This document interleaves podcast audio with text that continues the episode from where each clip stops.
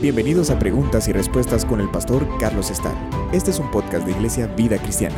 Puedes enviar tus preguntas al correo preguntasbiblicas@vidacristiana.org.gt. Nos preguntan por qué en ocasiones el Señor Jesús le ora al Padre sobre sí mismo, hablando en tercera persona.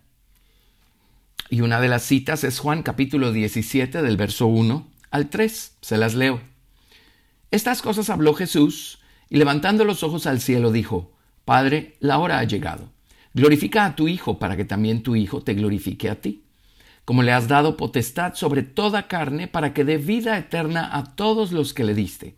Y esta es la vida eterna, que te conozcan a ti, el único Dios verdadero, y a Jesucristo, a quien has enviado.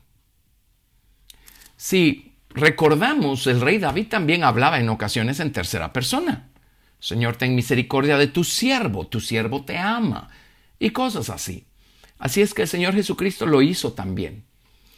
La respuesta a esto, pues no viene de versículos bíblicos, sino que viene de cosas que los investigadores han descubierto. Ya saben que hay personas que se dedican a estudiar, a analizar y a investigar de todo. Y el hablar en tercera persona no ha sido la excepción han descubierto cosas interesantes, como que hablar en tercera persona ayuda a la persona a ser más humilde, a tener una mejor perspectiva de las cosas y una mayor capacidad de compromiso con los demás. Hablar en tercera persona le llaman eh, un método retórico y mucha gente ha recurrido a esto a lo largo de la historia.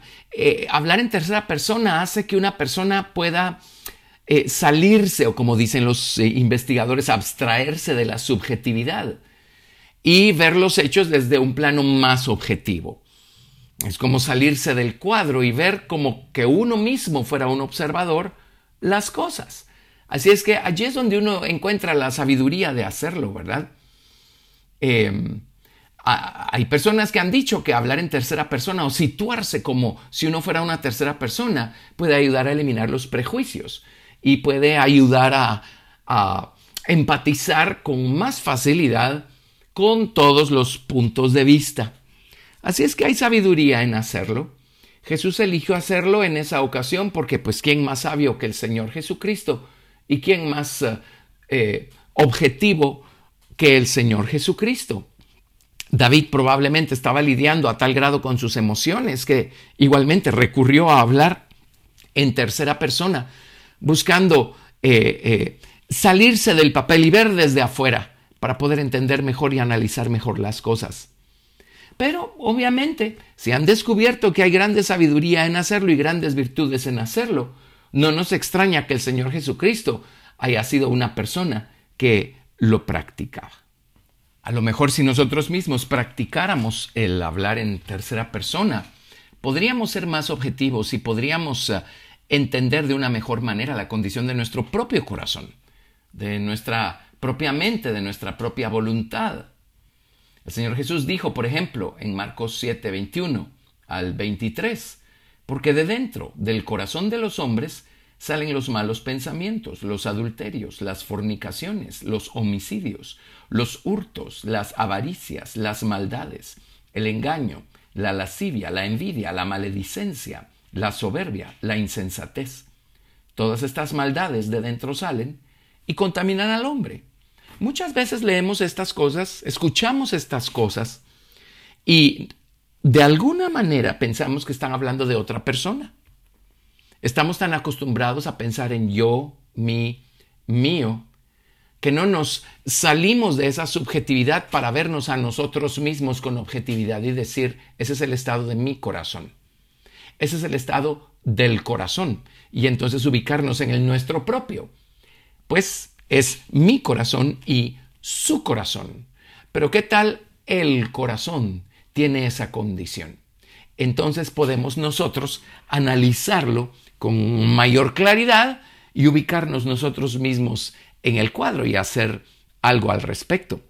Así es que probablemente sería muy bueno que lo practicáramos para poder eh, analizarnos a nosotros mismos, para poder eh, entender mejor eh, nuestro estado, nuestra condición y poder llevarla al Señor Jesucristo y poder trabajar con nuestro corazón, con nuestra voluntad, con nuestros pensamientos de una mejor manera y que Cristo pueda limpiarlos y transformarlos. Eh, uno puede entrenarse con esto, ¿verdad? Uno puede hablarse a uno mismo también. Recordarán que el rey David dijo, bendice alma mía a Jehová y bendiga todo mi ser su santo nombre. Pues David se está hablando a él mismo, le está hablando a su alma como su alma fuera una segunda o tercera persona y sin embargo es él mismo. Pero la única manera como podemos nosotros lidiar con nosotros mismos es, saliéndonos pues de esa objetividad y viendo con subjetividad nuestra necesidad, viendo con subjetividad nuestro estado, nuestra condición. Y entonces pues traerlo al Señor para que el Señor nos sane. Qué sabio es el Señor Jesucristo. El Señor Jesucristo practicaba estas cosas. Pues aprendamos de Él, ¿verdad? Y adquiramos la sabiduría con la que Él viene y nos habla, con la que Él viene y trata con nosotros, y con la que Él nos enseñó a hablar al Padre y a lidiar con las cosas. Gracias por escuchar preguntas y respuestas con el pastor Carlos Estal. Si deseas participar, recuerda enviar tu pregunta al correo preguntasbiblicas@vidacristiana.org.gt y no te pierdas el siguiente episodio porque tu pregunta puede ser la siguiente a responder.